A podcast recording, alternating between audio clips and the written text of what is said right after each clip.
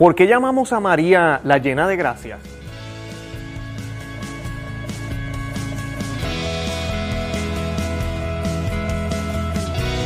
Bienvenidos a Conoce, Ama y Vive tu Fe. Este es el programa donde compartimos el Evangelio y profundizamos en las bellezas y riquezas de nuestra fe católica.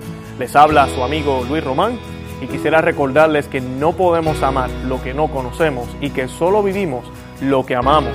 Y nos dicen las Escrituras, Bendita tú eres entre las mujeres y bendito el fruto de tu seno. ¿Y de dónde a mí que la madre de mi Señor venga a mí? Porque apenas llegó a mis oídos la voz de tu saludo, saltó de gozo el niño en mi seno. Feliz la que ha creído que se cumplirán las cosas que le fueron dichas de parte del Señor. Y dijo María, engrandece mi alma al Señor y mi espíritu se alegra en Dios mi Salvador, porque ha puesto los ojos en la humildad de su esclava. Por eso desde ahora todas las generaciones me llamarán bienaventurada. Bienvenidos al episodio número 45 de su programa Conoce, Ama y Vive tu Fe. Eh, les invito de manera especial que se suscriban primero que nada a este canal en YouTube, busquen el botón de suscribir, denle me gusta al video eh, y denle a la campanita para que puedan recibir eh, las notificaciones. También los invito, los que nos escuchan por medio del podcast, y si usted que me está viendo en YouTube está, no sabía, tenemos un podcast con más de 90 episodios o audios que hay en ese lugar les invito a que se suscriban para que así puedan tener acceso a esos audios que no están en video. Muy buena información y contenido relacionada a la fe católica. También los invito a que visiten nuestro blog en conoceamavivetufe.com y nos busquen en Facebook, Instagram y Twitter. Y por favor suscríbanse a todos esos eh, medios si están, eh, si usted tiene cuenta en ellos. Eh, de esa manera nos apoyan y nos podemos colocar en un mejor lugar cada vez que las personas están buscando sobre Cristo, la Iglesia Católica, los sacramentos y todos los temas relacionados con el catolicismo. Bueno, eh, la pregunta de hoy es ¿por qué los católicos dicen que María es la llena de gracia? Bueno, pues está en la Biblia. Si nos vamos a Lucas 1, 28, el capítulo 1 de San Lucas, San Lucas es mi evangelista favorito, esta es la opinión de Luis Román, pero es mi, mi evangelista favorito por dos razones. San Pablo escribió, o es, él compone, las cartas de él componen casi el 80% del Nuevo Testamento, y San Lucas trabajó muy cercano con San Pablo. Esa es una. La otra es que San, Lucas también es el autor de Hechos de los Apóstoles. Y Hechos de los Apóstoles es uno de los libros que más muestra el catecismo eh, que nosotros profesamos, también muestra el catolicismo, cómo la iglesia ha funcionado desde el principio hasta el día de hoy, y muestra cómo esa sucesión apostólica fue pasando, cómo los apóstoles comenzaron a, evangelizar a los que no creían en Cristo y de qué manera lo hacían y cómo lo hacían. Y eso nos da una idea de cómo realmente ellos entendieron las palabras de Cristo, especialmente en estos tiempos de confusión donde tenemos más de 40.000 diferentes denominaciones cristianas, tenemos que observar cómo creían los primeros cristianos.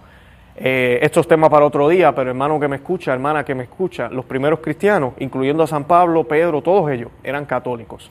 Eh, también eh, Lucas es el único que narra, San Lucas es el único que narra eventos de la vida de la Santísima Virgen que ningún otro evangelista narra.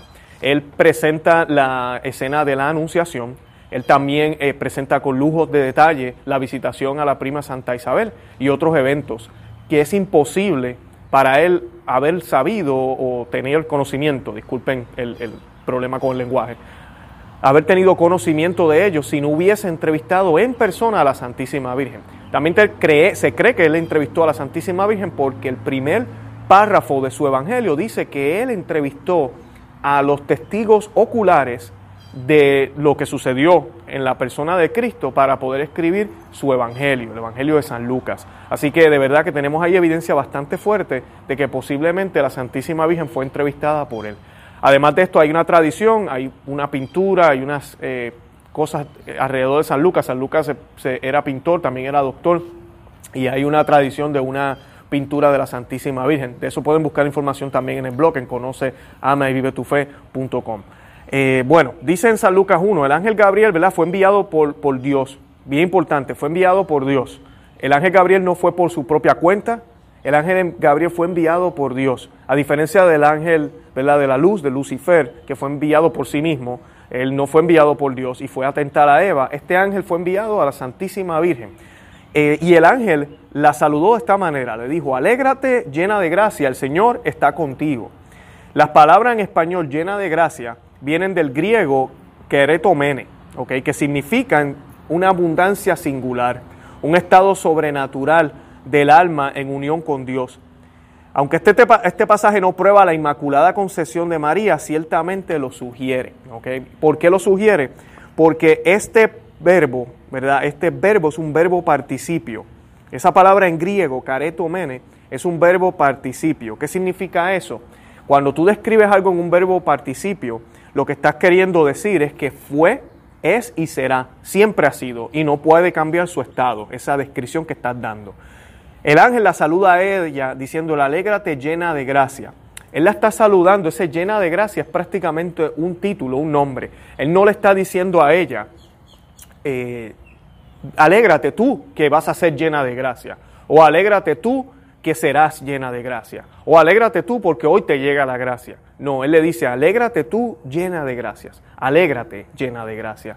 La Virgen obviamente al escuchar este mensaje se, no, no, puede comprender lo que está sucediendo porque son palabras mayores, son palabras grandes. Por eso es que nosotros los católicos la llamamos a ella la llena de gracia. Es bíblico, está en la Biblia, Lucas 1, 28. Luego, el mismo Evangelio de San Lucas nos cuenta lo que yo les leí al comienzo de este eh, episodio, que es la visitación de la Santísima Virgen a la prima Isabel.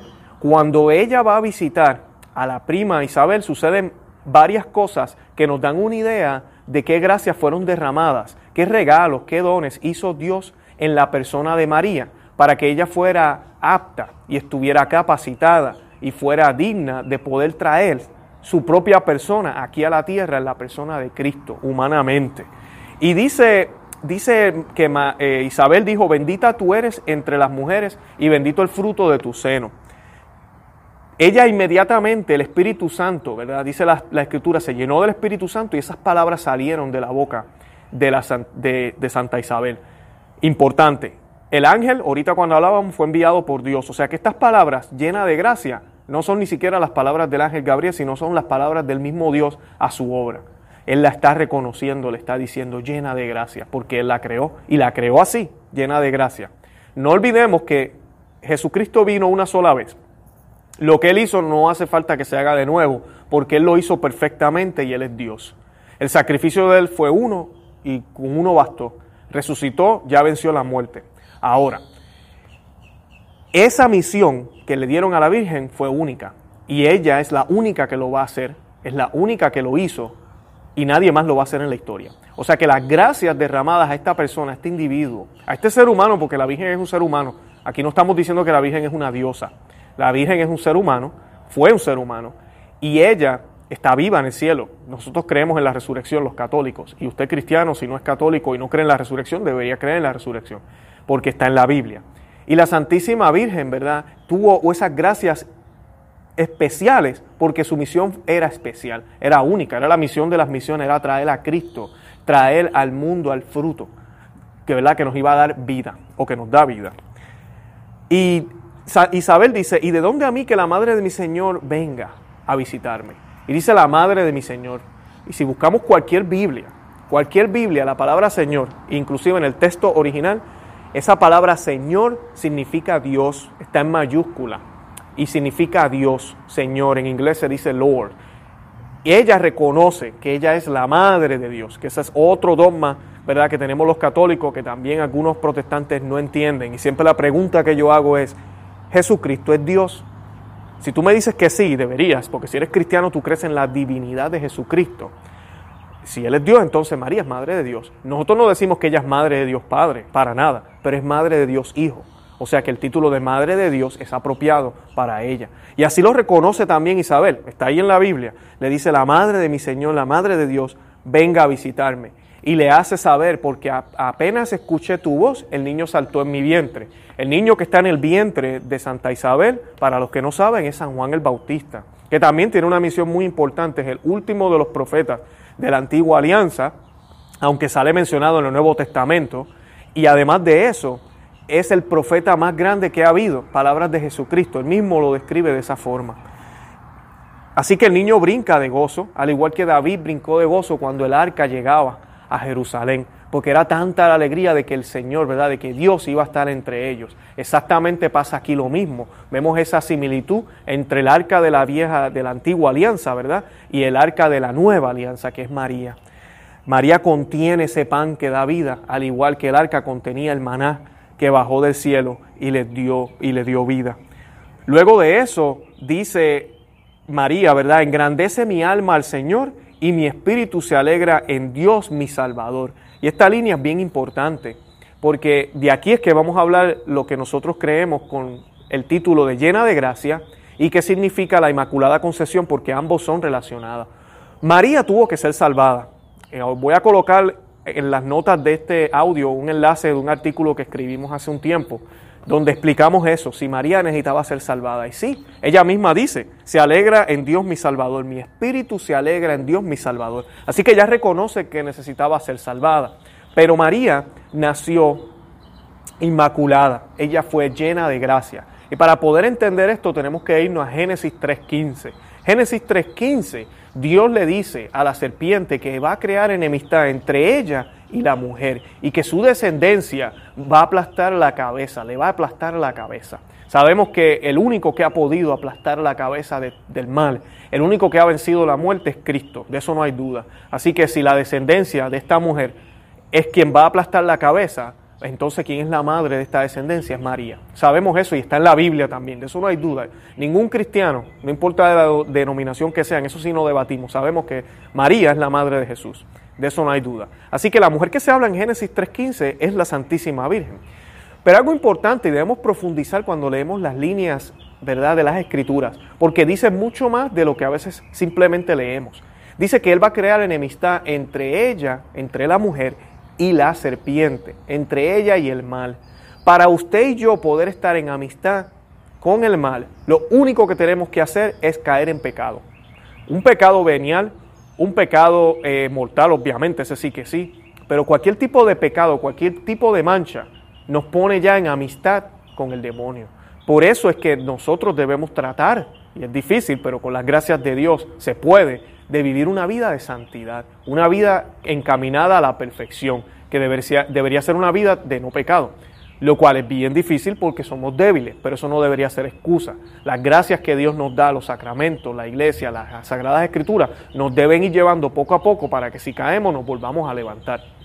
¿Qué pasa? Cada vez que usted cae en un pecado, por más leve que sea, usted está en amistad, en amistad con el demonio, en amistad con el pecado, en amistad con la vida eh, pecaminosa, con la vida del mundo, con la vida que no es eterna, con lo que debería ser más importante que es Dios. Eso, eso es lo que significa eso.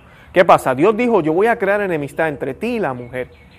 El mínimo pecado que tuviera María, la mínima mancha que tuviera María, ¿verdad? Ya rompe esa enemistad. ¿Qué sucede? Este, este protoevangelio, como le llama la iglesia, esta promesa que hace nuestro Dios misericordioso y salvador, de decirle a la serpiente, como quien dice, tú la vas a pagar y yo voy a salvar mi creación sucede después de que ellos ya habían pecado. Y debemos reconocer que el pecado, amigo y, amiga que me escucha, por más leve que sea, impacta no solo tu vida, sino la vida de todos los que están alrededor tuyo, de toda la humanidad, de toda la creación. Impactará también las futuras generaciones que seguirán luego de ti. Es como una gota de agua que cae en un lago. Vemos cómo cae esa gota y empieza a hacer ¿verdad? las ondas Así sigue por la eternidad. Adán y Eva cometieron el primer pecado, que fue desobedecer la voluntad de Dios. Fue el depositar plena confianza en Él. El que no entiendo por qué no me pide, por qué me pide que no coma del árbol, pero yo voy a depositar mi confianza en Él. En vez de yo experimentar, en vez de yo creerle a otras fuentes, para entonces tratar de obtener, así sea un bien espiritual. Ese pecado ha hecho eco por la eternidad. Y la humanidad quedó marcada por esa acción de Adán y Eva y sigue quedando marcada por cada una de las acciones que nosotros hacemos. Esto también se relaciona con lo que pasó con Cristo, porque la humanidad también quedó marcada por el sacrificio de la cruz. No salvada enteramente porque tenemos que creer y confesar en Cristo para poder salvarnos, pero ahora todos tienen la oportunidad de poder ser salvados en Cristo. Todos tienen la oportunidad. todos, buenos y malos, católicos y no católicos, siempre y cuando confiesen que creen en Dios, acepten sus mandatos, se bauticen, ¿verdad? Se hagan miembros de su iglesia y comulguen y hagan todas las cosas que nuestro Señor nos pidió y sobre todo, ¿verdad? Que seamos buenos, que, hagamos el, que, que, que realmente seamos Cristos vivos, que practiquemos el amor con el prójimo. Así que esa, e, esa es la única forma de poder llegar. Pero ahí podemos ver cómo impacta el pecado, ¿verdad? Grandemente a la humanidad y a la vida de todos, no solo la tuya. ¿Qué sucede? Esto sucedió justo después, ¿verdad? Cuando Dios le dice a la serpiente, voy a crear enemistad entre ti y la mujer, sucede después de que ya el pecado había sido hecho. O sea, que todas las mujeres que iban a venir después de Adán y de Eva iban a tener esa mancha, esa marca del pecado original, del primer pecado. Dios tenía que intervenir, tenía que intervenir. Y eso fue lo que hizo. Cuando María nace, nace inmaculada por una intervención de Dios. Ahora, esa intervención solamente se hizo en un solo ser humano, se hizo en María. Y usted me dirá, pero ¿por qué María? Que María era mejor que yo, María era especial, ¿qué le pasa a Dios? Bueno, primero no debemos cuestionar a Dios. Si a Dios se le da la gana de concederle una gracia a María porque sí, pues mira, pues porque sí, Dios es Dios. Pero Dios es tan perfecto que hay una razón, ¿verdad? Muy válida. Y yo la mencioné hace unos minutos la misión de María. Esta gracia tenía que ser concedida, si no, ella no hubiese podido llevar esa misión que tenía que llevar. Así que esta gracia fue concedida por los méritos de su Hijo Jesucristo. Fue por los méritos de la cruz, de la muerte, pasión y resurrección de Cristo, que María le fue concedida las gracias, pero le fueron concedidas anticipadas, porque ella iba a ser el medio por el cual Cristo iba a poder llegar al mundo y cumplir con eso. ¿Qué iba a salvarla a ella? No olvidemos que Dios es dueño del tiempo y del espacio. Así que el sacrificio de Cristo no tan solo impactó las personas que nacieron luego de que ese sacrificio fue hecho en la cruz en el año 33, sino que también fue para atrás e impactó a todas las generaciones del pasado. Por eso es que en el credo decimos que Cristo bajó a los infiernos él no bajó al infierno donde están los condenados, pero sí bajó al limbo de los padres, que era parte del infierno también, no había sufrimiento, pero tampoco era el cielo. Y ahí estaba Abraham, estaban todos los que habían sido justos y habían creído en Cristo sin haberlo conocido, los del Antiguo Testamento. Y Él entonces los lleva al, cielo, al, paraíso, porque a través de ese sacrificio es que se abrió las puertas del cielo. ¿Ven cómo impacta todo esto a la humanidad? Así mismo pasó con María. Ese sacrificio fue hacia atrás e impactó su alma, su vida, y ella nació sin pecado original. Es por esto que ella sí pudo ser la llena de gracia, porque usted y yo jamás seremos completamente llenos de gracia mientras estemos aquí en este mundo pecaminoso. En cambio, a María le fue concedido estar en este mundo y tenía libre albedrío, pero ella le fue concedida la gracia de poder nacer sin pecado original. Y muchas personas dirán, pero eso no tiene sentido, ¿cómo es posible? Si yo nací también con esas debilidades, ¿por qué María, eh, eh, yo no creo que María haya nacido así? Adán y Eva fueron creados así. Adán y Eva fueron creados llenos de gracia también. Así que ya había pasado antes. O sea que Dios lo había hecho antes. Y esa, por eso es que le llamamos a ella llena de gracia. Y la Inmaculada Concepción que celebramos los católicos, eso es lo que, lo que quiere decir. Que la Virgen, por los méritos de Cristo, por la pasión de Cristo le fue concedida las gracias de nacer inmaculada, sin pecado original. Y el, decreto que fue hecho, y vale la pena mencionar en este episodio, en el día de hoy, me gustaría aclarar que cuando la Iglesia Católica hace un dogma, no es que nosotros, no hace, declara un dogma, no es que eh, comenzamos a creer en ese momento, no es que la Iglesia, oh, ahora entendieron que eso es lo que significa o se lo inventaron ahora, no. La iglesia siempre creyó en la Inmaculada Concepción.